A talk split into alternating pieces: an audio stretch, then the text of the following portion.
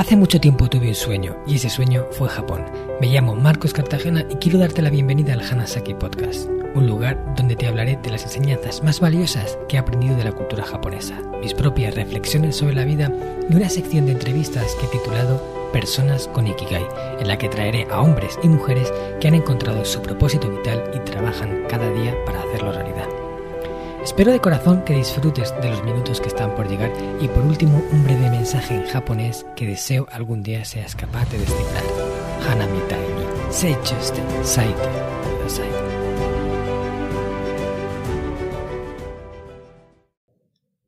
Hola a todos mis queridos oyentes del Hanasaki Podcast Creciendo con Japón. Como no podía ser de otra forma, hoy me complace comunicaros que tenemos un nuevo invitado en nuestra sección Personas con Ikigai y que vamos a hablar de un tema que estoy seguro que os va a interesar mucho. Se trata de Ángel María Herrera, un emprendedor con propósito que un día lo dejó todo para lanzarse a una aventura que ni siquiera él mismo sabía cómo acabaría. Ángel María compró el discurso que muchos hemos escuchado de que toda persona debería de hacer para disfrutar de una vida que valga la pena. Eso es, cursar unos estudios que tengan salidas, encontrar un buen trabajo, casarse, tener hijos, etcétera, etcétera, etcétera. Y lo hizo bien porque no tardó mucho en lograr una fructífera carrera profesional trabajando para grandes empresas. Sin embargo, algo dentro de él no acababa de encajar. No se sentía satisfecho con lo que hacía y eso le provocaba un profundo vacío interior. Ese sentimiento fue en aumento hasta que al final tomó una decisión muy difícil abandonar lo que hasta entonces había conseguido para empezar de cero y convertirse en emprendedor. Desde aquello ha llovido mucho y Ángel María no ha dejado de cosechar éxitos, tales como fundar Bubok, una de las empresas líderes en autopublicación con más de 100.000 ejemplares publicados, ser uno de los creadores de Lemur, una app referente en español de historias en forma de chat con más de 400.000 descargas, ser cofundador de la Fundación Iniciador, que ayuda a promover el emprendimiento y la innovación en todo el mundo, ha sido elegido eh, por la revista Forbes como una de las personas más creativas del mundo y lo más importante, es un culo inquieto, según palabras textuales de su madre. Y como todo lo que ha hecho en la vida no me cabe ni la menor duda. Actualmente Ángel María está volcado en ayudar a las personas y organizaciones a encontrar lo que él denomina MPT, o lo que es lo mismo, propósito transformador masivo. En esta entrevista vamos a hablar sobre esto para que todos los oyentes puedan tomar nota de cómo encontrar el suyo propio. Muchas gracias Ángel María por estar aquí hoy con nosotros y bienvenido al Hanasaki Podcast. ¿Qué tal estás? Hola Marcos, pues mira, la verdad es que encantadísimo con esta presentación tan cariñosa y bueno, un placer como siempre, ya sabes, estar contigo y sobre todo si podemos aportar a más personas eh, para que conozcan su Ikigai, en este caso, su propósito y, y crear una sociedad orientada a propósito, pues encantadísima. Hmm. esa es la idea de, este, de esta entrevista, porque cuánta falta hace, cuántas personas hay por ahí perdidas que no saben en qué hacer para invertir su tiempo en algo en lo que se sientan satisfechos y hoy estamos decididos a, reducir el número de esas, de esas personas indecisas y darles un poco unas herramientas que les permitan encontrar ese propósito que les haga sentir plenos. ¿Qué te parece? Me parece, me parece estupendo porque creo que es lo que hemos venido a este mundo, ¿no? A conectar con la historia que habita en nuestro interior y necesita ser contada, en identificar eso, cuál es nuestro Ikigai y ponerlo al servicio de, de los demás. Para eso hemos venido aquí. Genial. Vale, pues bueno, eh, tú ya sabes que esta sección del podcast, em, eh, primero hablamos sobre el Ikigai de la persona, o sea que vamos a hablar sobre tu Ikigai primero, después vamos a ayudar a los demás a encontrar el suyo, ¿ok? Así que de tus palabras, eh, ¿cuál me dirías que es tu propósito vital, ¿vale? Actualmente. Vale, mira, yo sí que aquí hago una ligera distinción entre lo que es el Ikigai, que yo lo llamo el, superpoder, hmm. y el, propósito, ¿no? Para mí el propósito es cuando tú pones tu Ikigai al servicio, ¿no? Hmm. Eh, mi Ikigai, que es el, poder contar historias, ¿no? Yo creo que he tenido pues la suerte, porque también es un poco de suerte de haber identificado claramente cuál es esa historia que habita en, en mi interior y haber tenido el coraje de, y la valentía de, vivirla, ¿no? Hmm. Y cómo lo pongo al servicio de los demás y cuál es mi propósito. Pues ayudar a que otros, precisamente, al igual que tú lo haces, eh, conecten justamente con, eso, ¿no? Con cuál es su propósito y ayudar a otras personas a contar sus propias historias, ¿no? Es un poco lo que hago y, y lo he hecho desde forma física, ayudando a personas a publicar libros, o ahora como, como mentor, ayudando a las personas a contar la historia más importante, ¿no? que, que es nuestra historia vital, que se expresa, como luego seguramente comentemos, en, en, lo que hacemos en nuestro día a día. ¿no? Pero vamos, de forma resumida, yo te diría que mi, mi propósito es justamente ayudar a las personas a, a contar sus historias vitales, a identificar su propósito. Hmm. Sí, ¿y cómo ha sido el camino que te ha llevado hasta aquí? O sea, ¿cómo has llegado tú a la conclusión de que ese es eh, tu, tu, propósito? el camino, ¿cómo ha sido? Pues te diría que divertido. A ver, mira, voy a contarte una cosa, como contigo hay cercanía, que creo que he contado muy pocas veces. A ver. Y es, eh, a mí cuando tenía, no sé qué edad tendría, 25 años, 30 años, una por ahí, ¿no? Eh, mi mejor amiga me dijo, oye, te voy a llevar a un sitio donde cuentan cuentos, ¿no? Entonces tú con esa dices, ¿qué me van a contar ahora? Caperucita Roja otra vez. sí. Pero bueno, además un miércoles por la tarde a las 9 de la noche, dice, ¿esto, esto de qué va, no? Sí. Y el, el caso es que, bueno, como era mi amiga, aunque solo fuera por tomarme un algo con ella, pues ya merecía la pena, ¿no? Y el caso es que cuando fui a este bar, eh, en, en, Madrid, ¿no? En la calle Libertad, siempre me acordaré, pues eh, yo vi que lo que estaba haciendo aquella mujer encima del escenario, yo sabía hacerlo. Cuando digo que sabía hacerlo, no es que ni yo me hubiera formado ni, ni nada, ¿no? Sino una identificación natural de decir, mira, eso que están haciendo ahí en el escenario, yo sé hacerlo. ¿no?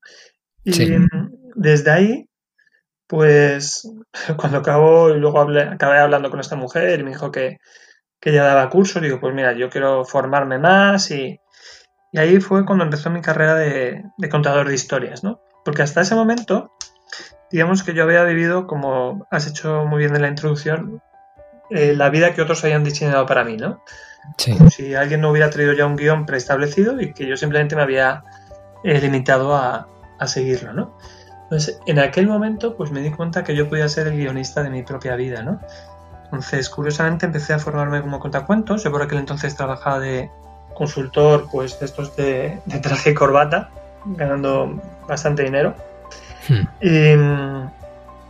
Y, bueno, pues eso es lo que hacía por, por el día y por las noches, pues empecé a dedicarme a contar cuentos con otro atuendo en los bares de Madrid.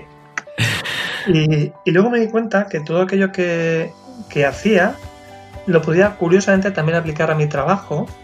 Me iba mucho mejor en todos los aspectos de, mi vida en general, eh, transmitiendo y contando historias, es decir, porque eh, según me formaba más, iba dándome cuenta que estamos diseñados para contar historias, es decir, nuestro mecanismo neuronal de transmisión de información es las historias. Hmm. Y, y bueno, pues una cosa fue llevando a la otra, ¿no? Me di cuenta de la importancia de contar historias, eh, montamos una editorial también para contar y publicar nuestros cuentos, hasta que al final pues quise, quise hacer de aquello mi, profesión y acabé dejando el mundo de la consultoría por el mundo de las historias, los cuentos y, y demás, ¿no? Y, y, poco a poco pues fui conectando, me di cuenta que las historias era algo más potente que simplemente una historia como tal, sino que la historia más importante de las personas es el propósito, ¿no? Identificar su propósito y, vivirlo, ¿no?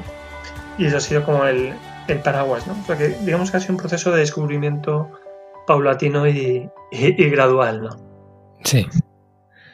Qué bonito, o sea que pasaste de ser el, clásico consultor, ¿no? Que vemos en, nos imaginamos con su traje que va las grandes oficinas de, de, Madrid y otros y de Barcelona a, a hacer un cuentacuentos en, en, en, algunos de los locales de Madrid. Bueno, y todo eso te ha ido llevando a unir esas cosas que tú, la parte empresarial con la parte de propósito.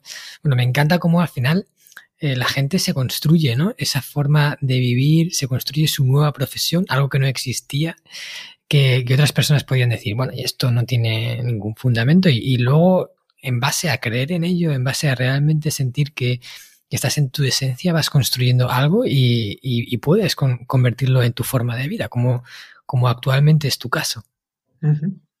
Efectivamente, ¿no? Yo creo que, que mm, al final cuando tú conectas, esto es como la pastilla roja y la pastilla azul, ¿no?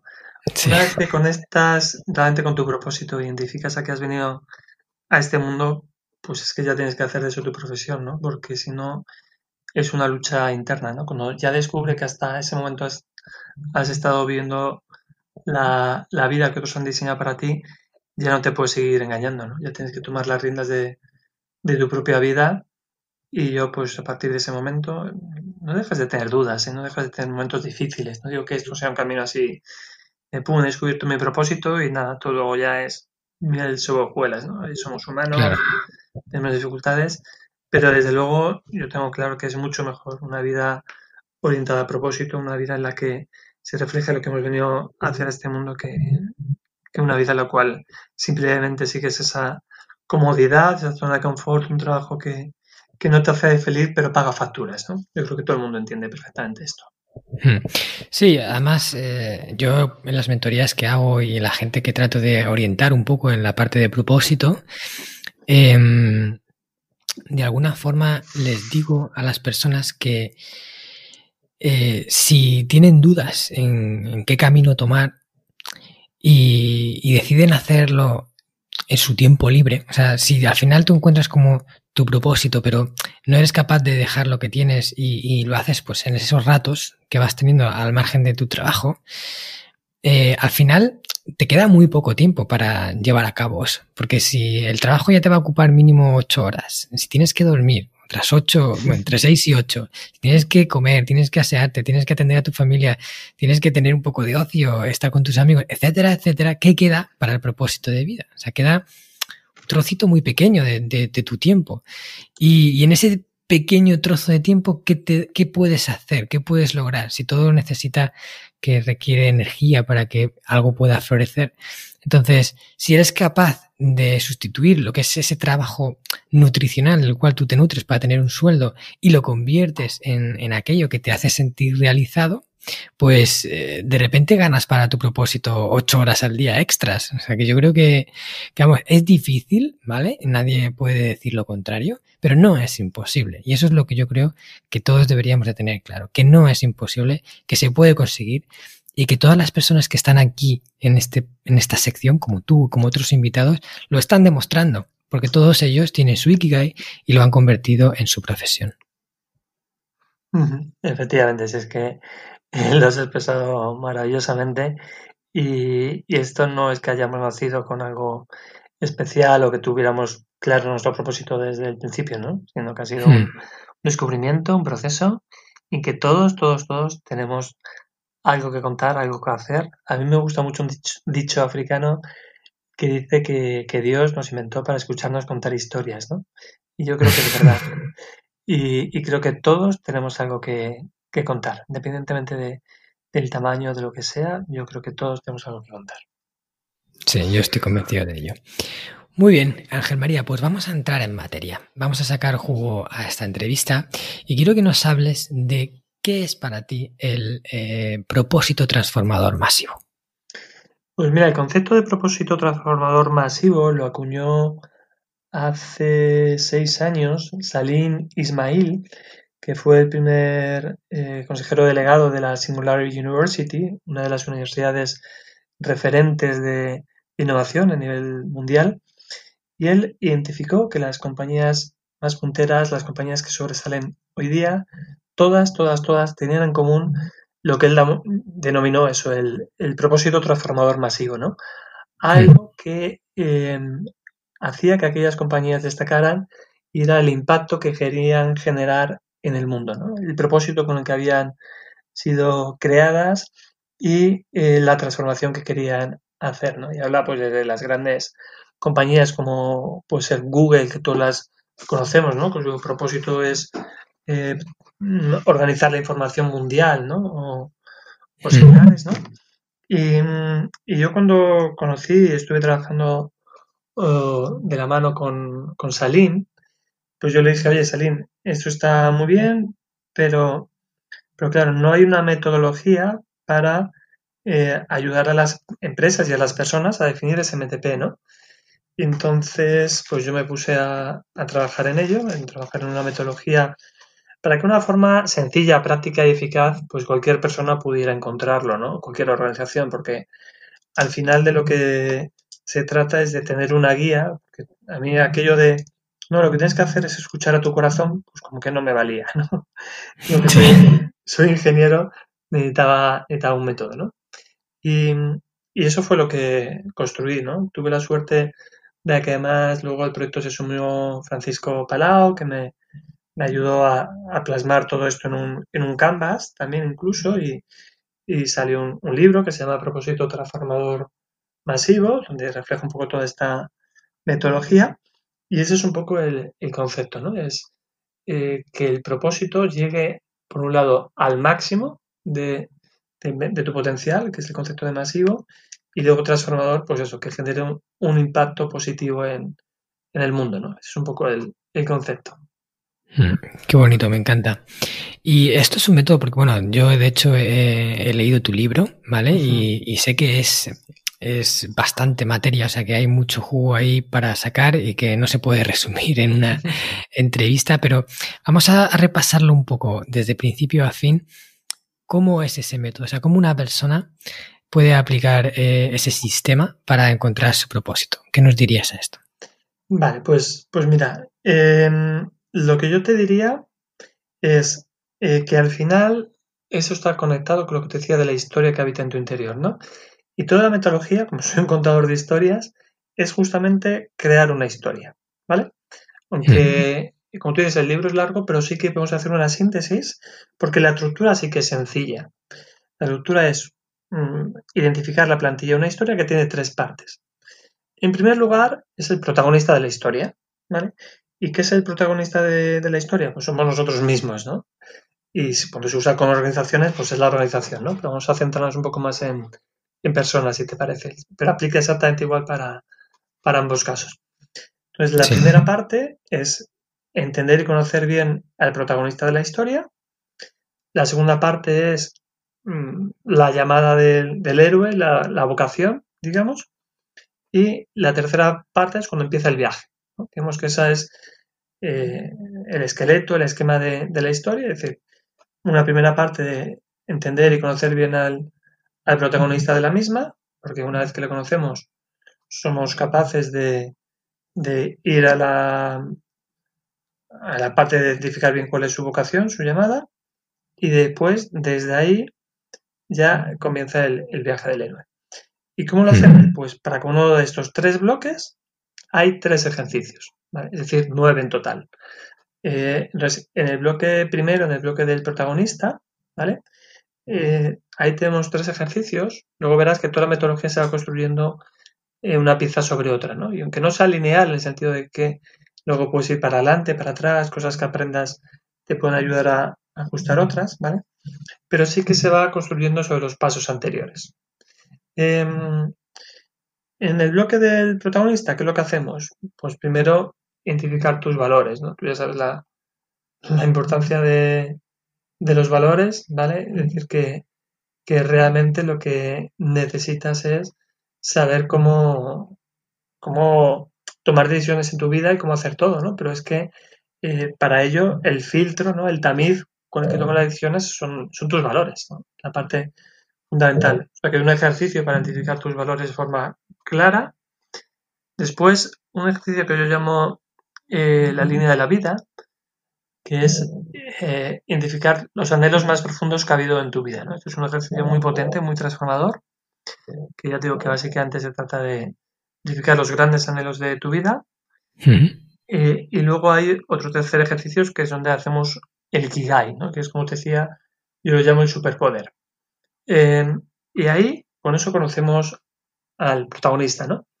¿Por qué es importante empezar por aquí?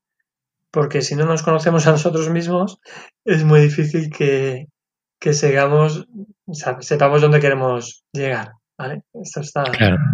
Está claro. Y, mm, Después, una vez que ya nos conocemos, pues viene el segundo bloque. El segundo bloque es la vocación, la llamada del, héroe, ¿no? El, reto que tiene este héroe, este protagonista. Y al igual que en el bloque anterior, pues hay otros tres ejercicios, ¿no? Primero es el reino, donde se mueve este héroe, es decir, dónde está habitando, después los protagonistas de, ese reino a quien quiere ayudar, porque a veces, digamos que uno piensa que su propósito es, no sé, acabar con el hambre en el mundo, ¿no? Y luego te das cuenta que, que, en tu vida has visto a alguien que pase hambre, que no sabes lo que es y que a ti eso pues te da alergia, ¿vale? Pues eh, y a lo mejor descubres que tu mundo, pues yo qué sé, puede ser la, educación o, cualquier otra cosa, ¿no? No tiene por qué ser todo así como súper trascendental, ¿no? Cada uno tenemos una vocación clara, ¿no? Entonces, entender el primer ejercicio cuál es tu reino, el segundo los habitantes a quien te diriges, pues es fundamental, ¿no? Es una metodología, por cierto, muy basada en, en decirte verdad. Todo lo que hacemos y te ayudamos es a, a que te vayas diciendo verdad. Hmm. Y luego tiene un ejercicio muy potente que es el del el reto, ¿no? El, desafío a que te encuentras. En una historia es el dragón que quieres matar, eh, el indefenso a, rescatar o el tesoro a localizar, ¿no? Y este se hace a través de una serie de preguntas y, y que igual, que implican primero que seas muy honesto contigo mismo, de ahí que el, primer bloque, el del protagonista, lo hayas hecho con, rigurosidad, porque si no te estás engañando, son preguntas que te haces a ti mismo, entonces es muy importante que las tengas como muy claras, ¿vale? Y, de ahí, pues tenemos ya el, el reto identificado y con este segundo bloque, ya te digo, tenemos claro ya cuál es la vocación del, del protagonista. Antes, de, que pases al tercero, en el segundo bloque, digamos que vamos a. Cuando dices el reino, es eh, la zona donde tú quieres, o sea, el área donde tú quieres impactar. Si es, eh, por ejemplo, aquí solo en España o quieres impactar en otros países, hablamos de eso, ¿no? Del eh, área. Entendiendo como reino algo también que puede ser simbólico. Yo que sé, por ejemplo, cuando yo monté Bubok, el reino era algo tan difuso como el mundo de la escritura. ¿Vale? no, asociamos reino únicamente a algo físico de la región de Castilla-La Mancha, ¿vale? Vale. Es un entorno, es decir, en el que tú te mueves, es decir, y dentro del, para usar el ejemplo de Bubok, dentro de eh, lo que es Bubok, el reino es el mundo de la escritura en general, ¿vale? El mundo de los libros, ¿vale? Ese es el reino. Los habitantes serían concretamente las personas que se quieran autopublicar, el reino de, la escritura, pues están desde escritores en sus distintos grados, están editores, están las imprentas, están los agentes, hay como muchas cosas, está la legislación, está la normativa, pues los, libreros, bueno, pues todas las ferias, ¿no? Hmm. Eso sería el reino. Eh, los habitantes a los que tú te quieres dirigir, en este caso con Bubo, las personas que quieren autopublicar su libro. ¿Y cuál es el, desafío? ¿no? Pues que, cualquier persona tenga la oportunidad de hacer realidad su sueño de publicar. ¿no? Ese era el, desafío, el reto que nos marcamos en, en. Darles la oportunidad de que cualquier escritor que quisiera autopublicarse pudiera hacerlo. Esto para que, que se entienda, yo creo que con un ejemplo es como mucho más claro.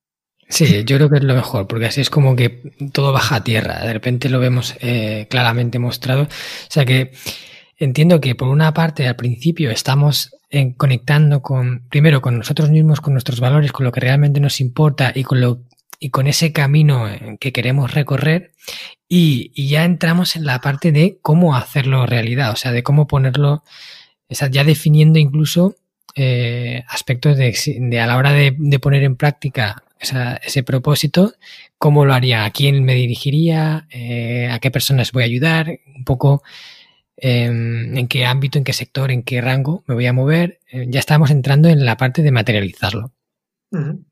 Claro, que esto ya en el, tercer bloque, que es el del viaje, hmm. pues los tres ejercicios son el primero, visualizar y pintar.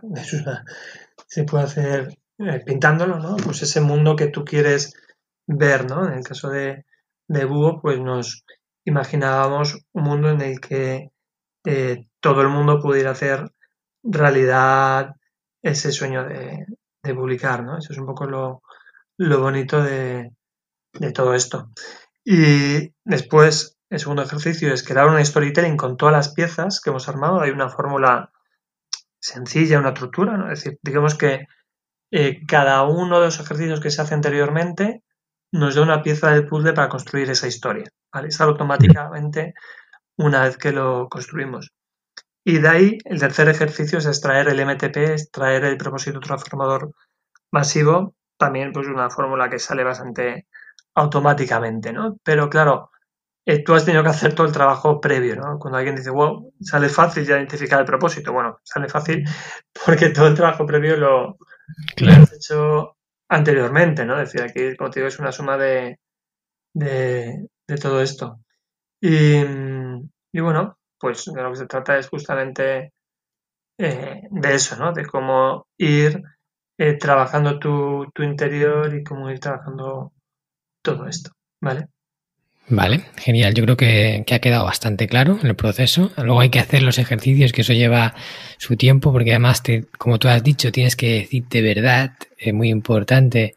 Tienes que pararte ante cada pregunta y responderla con sinceridad, porque si no, mm, todo lo que vayas diciendo no va a encajar luego al final. Pero creo que el método está claro. Yo te voy a preguntar por el principio, en esa primera parte en la que estamos haciendo una introspección.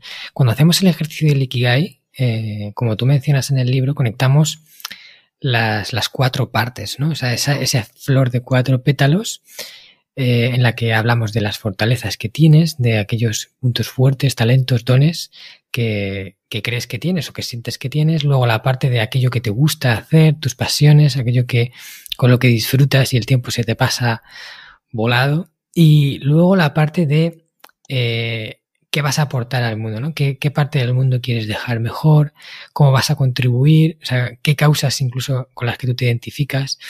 Yo cuando les, les ayudo en este proceso, eh, noto que el punto clave, o sea, el punto clave más difícil es el conectar los tres primeros pétalos, porque luego el último es el cómo convertirlo en una profesión el, cómo hacer de eso algo por lo que te puedan pagar, algo por lo que tú puedas vivir haciendo tu Ikigai, pero para mí los tres primeros son eh, lo que sustenta el, Ikigai.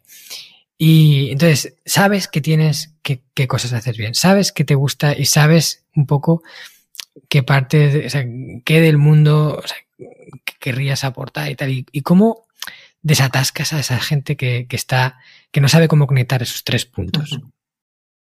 Este podcast está patrocinado por descubriendojapón.com, una agencia especialista en organizar viajes con alma a Japón de la que yo también soy uno de sus fundadores. Hemos nacido para dar servicio a todos aquellos que quieran descubrir el país de una forma diferente, con la que poder conectar con su esencia y volver de allí con la sensación de haberlo conocido de verdad viajes con grupos de tamaño reducido, visitas a lugares fuera de las clásicas rutas turísticas y acompañado por uno de los guías del equipo de Descubriendo Japón, un amante de la cultura japonesa que habla el idioma y que te lo mostrará más como un amigo que como un guía a la vieja usanza. Yo soy uno de ellos. ¿A qué esperas para hacer realidad tu sueño? Visítanos en descubriendojapón.com. Eh, a ver, eh, es cierto que a mí me suele pasar como dos cosas, ¿no? Hay gente que dice que, no le cuesta conectar y hay gente que, los tiene tan unidos los, los círculos que hmm. dicen, no sé si lo estoy haciendo bien. Y me dice, porque es que me salen todos lo mismo. Y yo, pues mira, al contrario, lo que estoy haciendo es perfecto porque significa que ya tienes una vida como súper alineada, ¿no? Y a veces la gente, cuando le sale la, cosa tan, tan así, pues como que hasta les, les cuesta verlo, ¿no? Y, hmm. Y el otro extremo es el que acabas de comentar, ¿no? Es decir, gente que dice, oye, pero es que no sé cómo unirlo. Claro. Aquí, por un lado, está, aquí hay dos fórmulas. Uno es eh, contando con mentores maravillosos, como puede ser eh, tú o, con otras personas, como puede ser yo, y, que les ayudas a clarificar, ¿no? Pero una forma de, de andar por casa, digamos, que es similar, curiosamente a esta, es lo que yo llamo el, feedback 360, ¿no? El, que tú hagas preguntas sobre ti, ¿no? A personas de tu entorno es algo que, te ayuda mucho. Porque el 360 en el sentido de 360 grados, es decir, gente que nos ve de distintos ángulos, porque todos hay partes de, de nuestro cuerpo que no podemos ver, ¿no? Y que necesitamos eh, de una forma sencilla que, alguien nos la transmita. Y qué mejor fórmula que preguntar. Si es que eh, a veces es tan simple como, como, eso, ¿no? Entonces lo que yo invito a las personas con las que, que trabajo es justamente a, a, eso, a que hagan un formulario 360 con una serie de preguntas básicas enfocadas dentro de, en, tu caso, de lo que es el, el ¿no? De, en qué soy bueno, para lo que me pueden trabajar, eh, em, cuál es mi, qué, necesita el mundo, cuál es mi, pasión, todos esos conceptos, que incluso se pueden meter preguntas divertidas de, oye, si fuera una marca de coches, ¿cuál sería? O ¿dónde te irías conmigo a tomar un café? ¿Vale? Que se pueden sacar mm. muchos aprendizajes curiosos.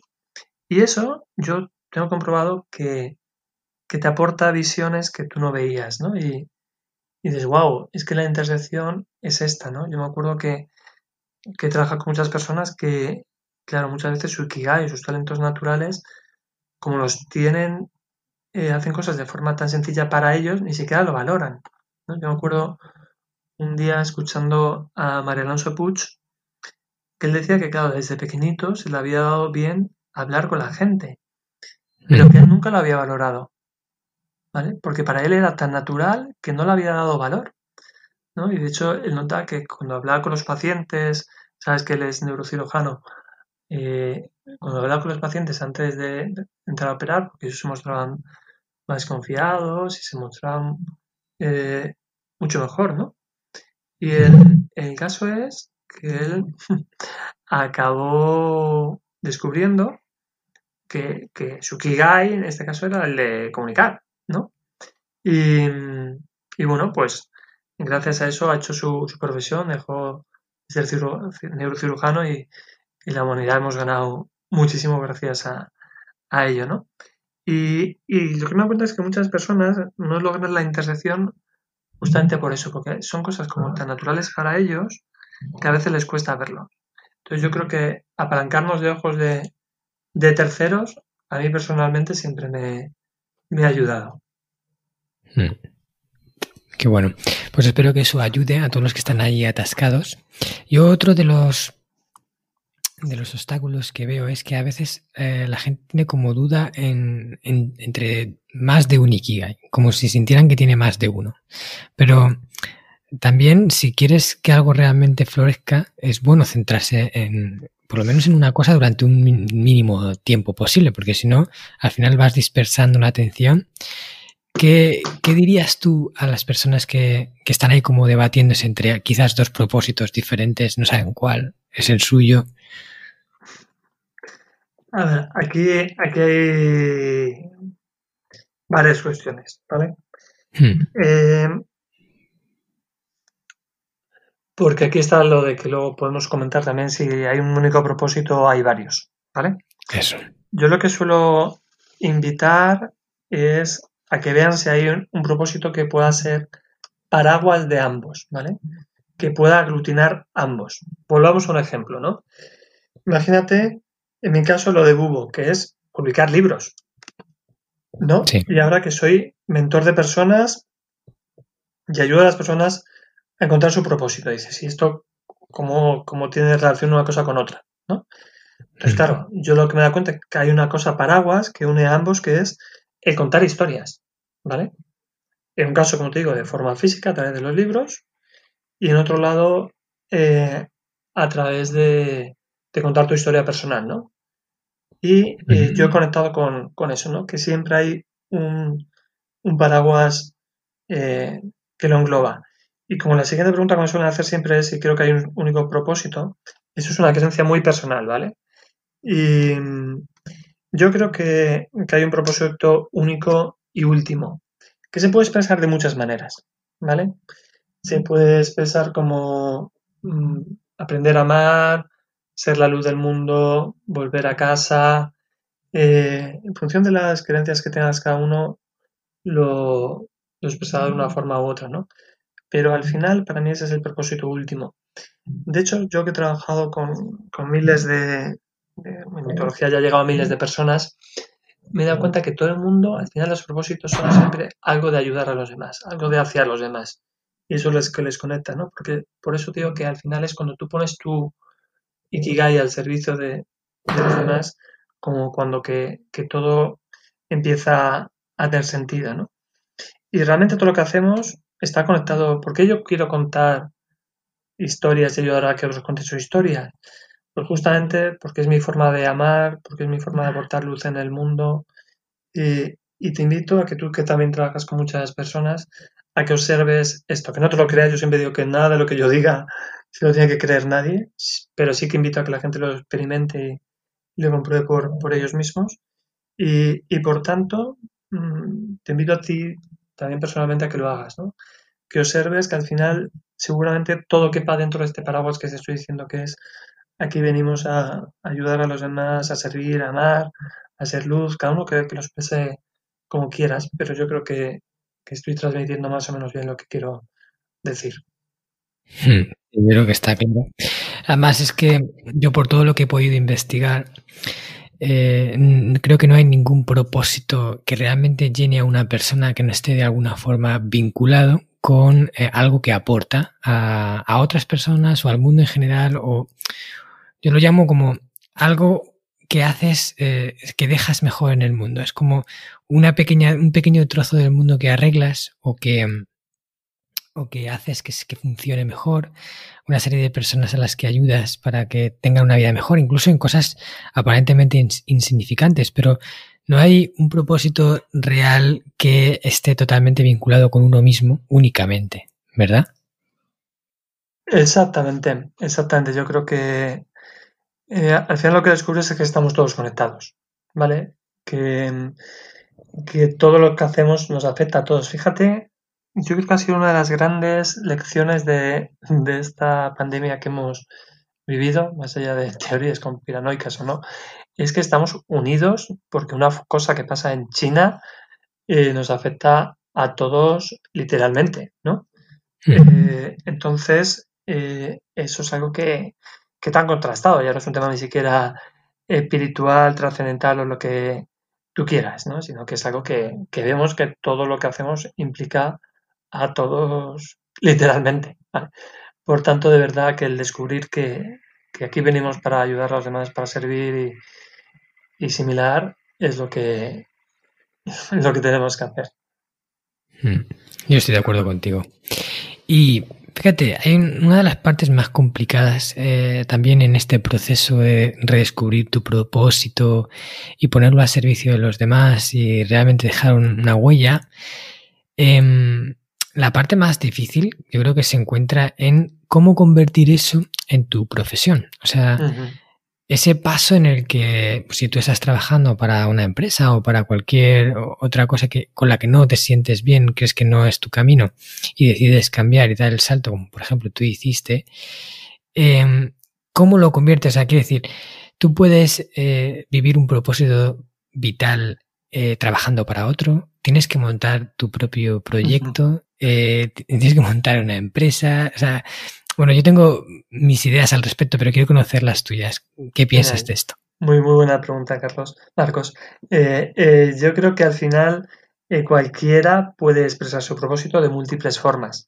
Es decir, tú puedes, cuando yo digo que tú te pongas a, vivir de tu propósito, puede ser trabajando de terceros, con terceros, en proyectos que estén alineados con tu propósito, ¿vale? Es decir, yo qué sé, yo, yo mismo, pues yo tengo trabajadores y personas que trabajan conmigo que sé que su propósito está conectado con lo que hacemos en mi compañía, ¿no? Y su forma de expresar su, su propósito, ¿vale? Y, y, otras personas, pues lo que hacen, como yo, somos emprendedores o como tú, ¿no? Que es la forma de expresar nuestro propósito.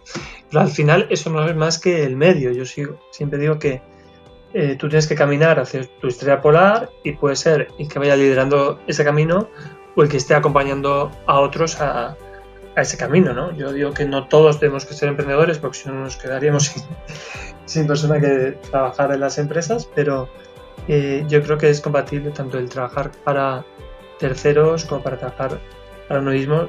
Lo importante es que tú localices tu proyecto que esté enfocado a, propósito, te, digo, que sea para un tercero para, para ti, ti mismo.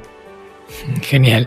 Me encanta escucharte porque estoy totalmente de acuerdo con lo que dices. Hay veces que, que, se escuchan mensajes, ¿no? Como que para poder conseguir la vida que quieres tienes que montar tu propia historia, ¿no? Tienes que, que ser emprendedor, tienes que, construir una empresa, tienes que o ser freelance del, del, del sector que más te, te llene.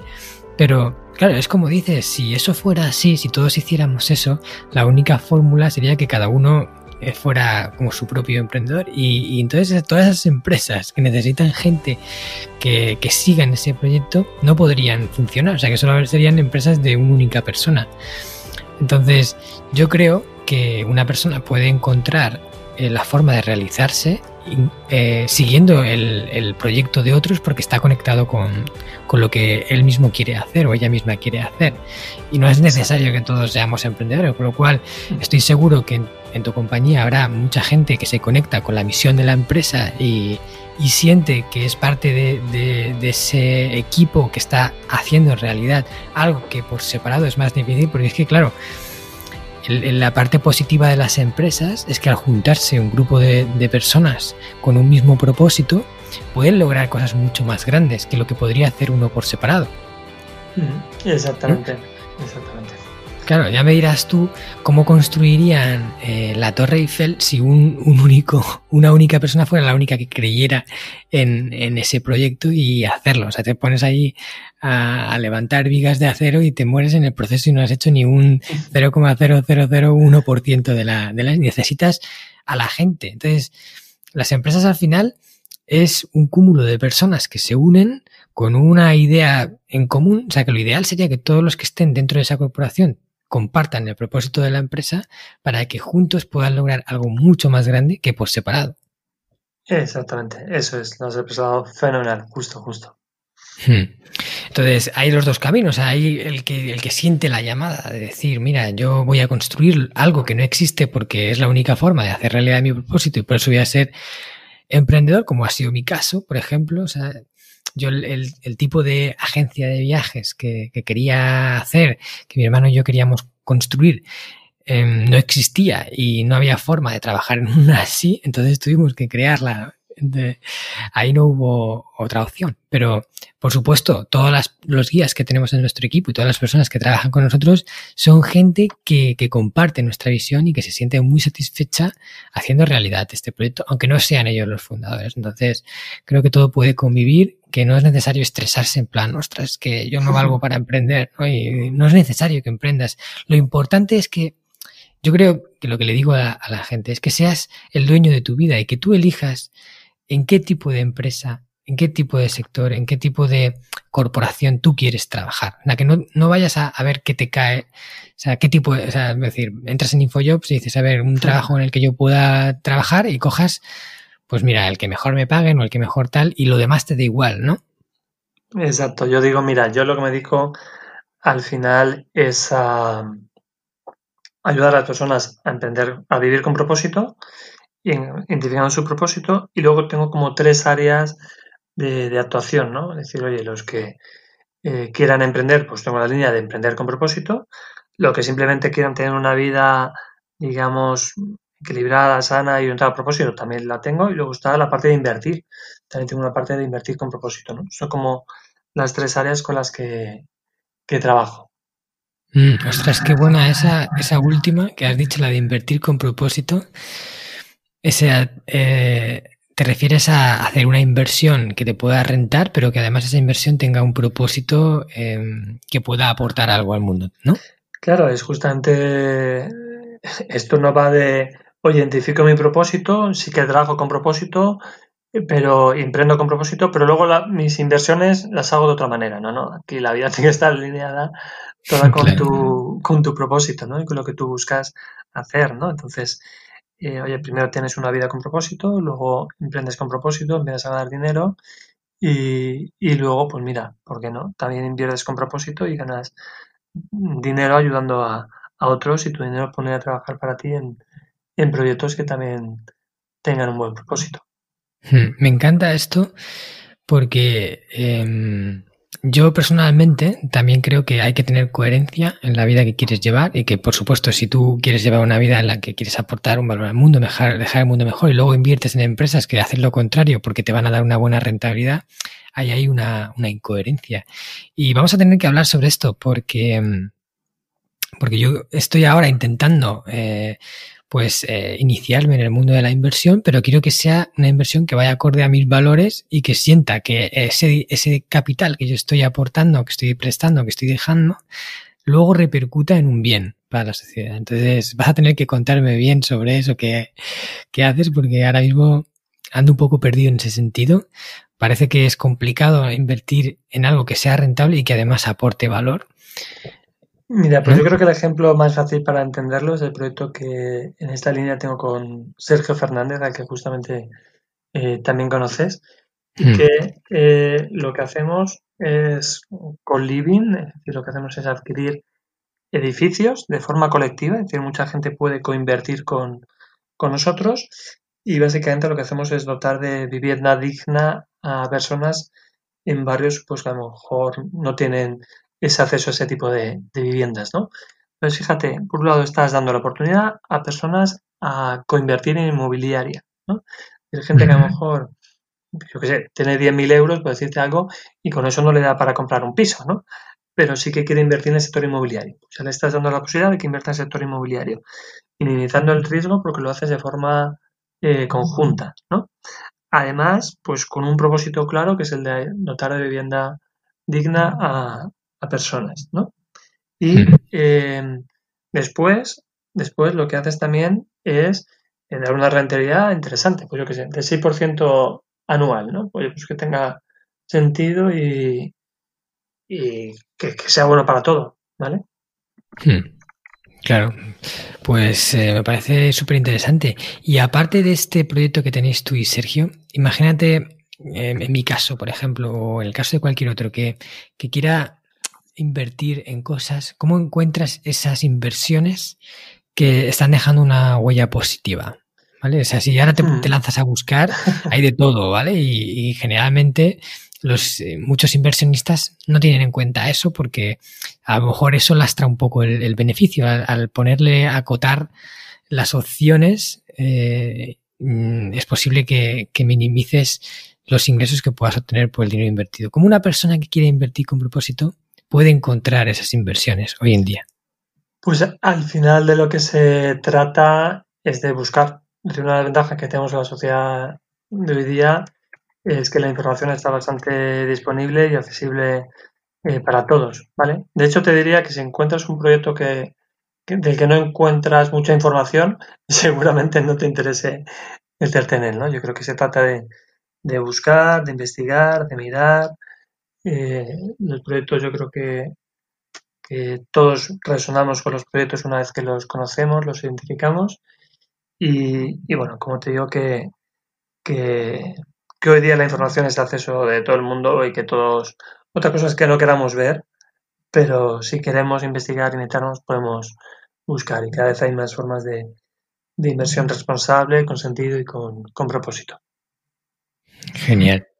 Vale, pues mira, antes de, de, terminar con la entrevista, ya que ya vamos por el final, te quiero hacer una última pregunta relacionada con, el, con lo del el propósito transformador masivo. ¿Cómo una persona sabe que lo ha encontrado? A ver, esto es como lo de estar enamorado. Es decir, ¿cómo sabes si estás enamorado? Pues mira, o si has encontrado el amor de tu vida. pues es una sensación, ¿no? Yo creo que, fíjate, yo lo expreso de esta manera y siempre me ha funcionado.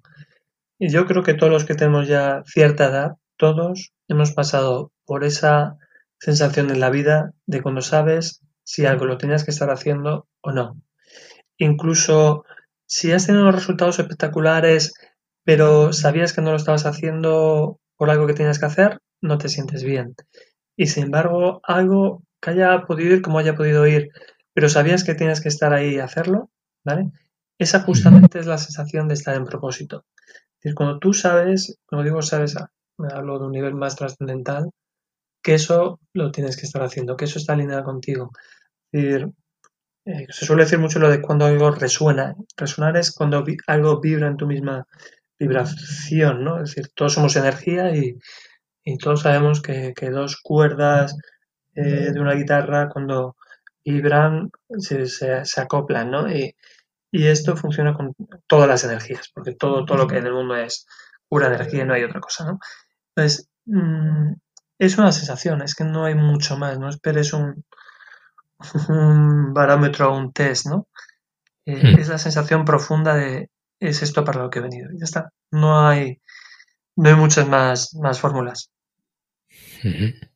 Vale, pues muchísimas gracias por tu visión, por todo lo que nos has aportado. Eh, al final de las entrevistas, yo siempre hago un cuestionario que se llama Crecemos Juntos. Es un cuestionario flash donde voy a hacer una serie de preguntas para ver un poco de qué forma tú haces para crecer a nivel personal en diferentes ámbitos, ¿vale? Pero antes de pasar a esto, eh, quiero que nos cuentes si todo alguien que quiera saber más sobre ti, que incluso pudiera querer encontrar el, propósito transformador masivo contigo, ¿dónde pueden encontrarte? O sea, ¿dónde te mueves? ¿Cuál es tu web? ¿Cuál es? Eh, cuéntanos. pues en mi caso es súper fácil porque creo que soy la persona más fácil de localizar en Internet del mundo, porque solamente por mi nombre, Ángel María, salgo en primero en, Google. Es decir, mi página web es angelmaria.com, eh, mi correo es angelmaria.com. En todas las redes soy fácil de localizar. En algunas sí que me quitaron el Ángel María porque estoy un poquito lento, entonces ahí salgo como Ángel María Herrera. Pero vamos, que eh, creo que estoy en todas, en, YouTube, en Facebook, en, Instagram, hasta en TikTok, ahora me he hecho TikToker, o sea que es muy, fácil y ahí se puede encontrar desde los libros que tengo, desde el propio libro de Propósito Transformador Masivo, que ahí también hay una web, propósitotransformadormasivo.com para el propio libro, hasta en todas mis redes sociales, pues todos los cursos, programas, de hecho de vez en cuando lanzo retos gratuitos para ayudar a, las personas a identificar su propósito, eh, hago un montón de contenidos que, que publico diariamente.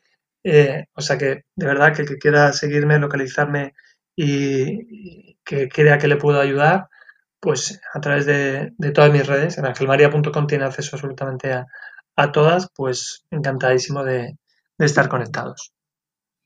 Genial, muchas gracias. todos los oyentes saben que todas las entrevistas que se publican en el canal tienen su propia entrada de blog en marcoscartagena.com, en el blog, y en esa entrada eh, pongo las notas del programa, donde voy a poner todos los enlaces que ha nombrado Ángel María aquí, todos sus puntos de, conexión, para que no tengáis que buscar internet, aunque bueno, ya nos ha dicho que es súper fácil encontrarle.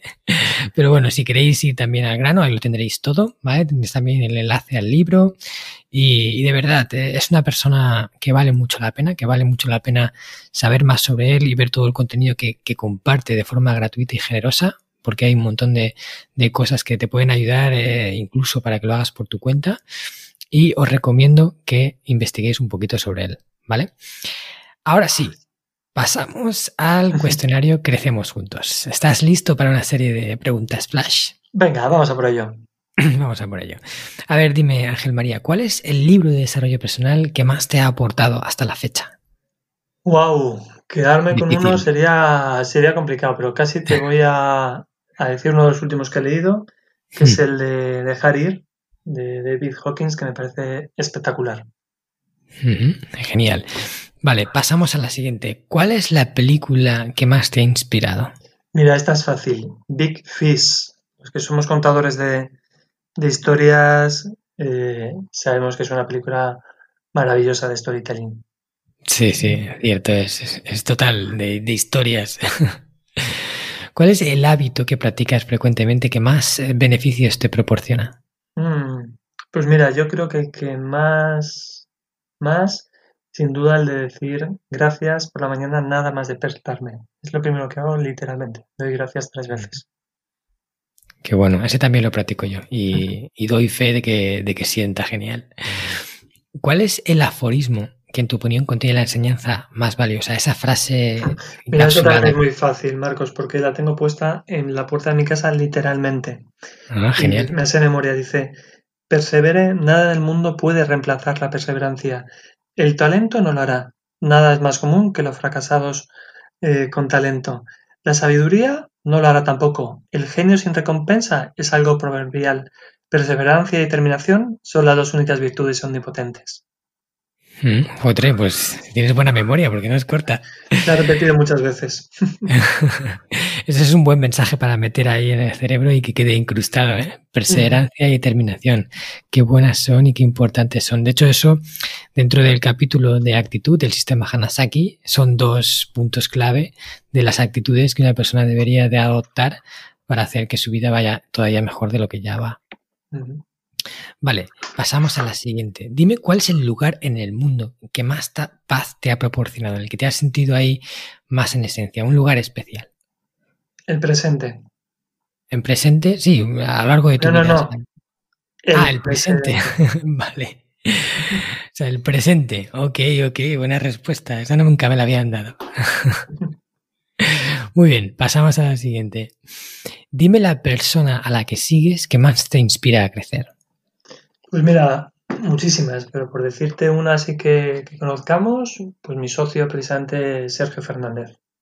Mm, Sergio, qué grande es. Por cierto que Sergio va a estar aquí en el canal, o sea, en la entrevista.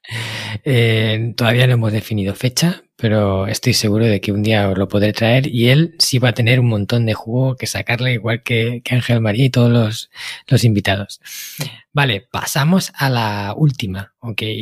Eh, ¿Cuál es el canal de podcast que escuchas frecuentemente y que más te enseña?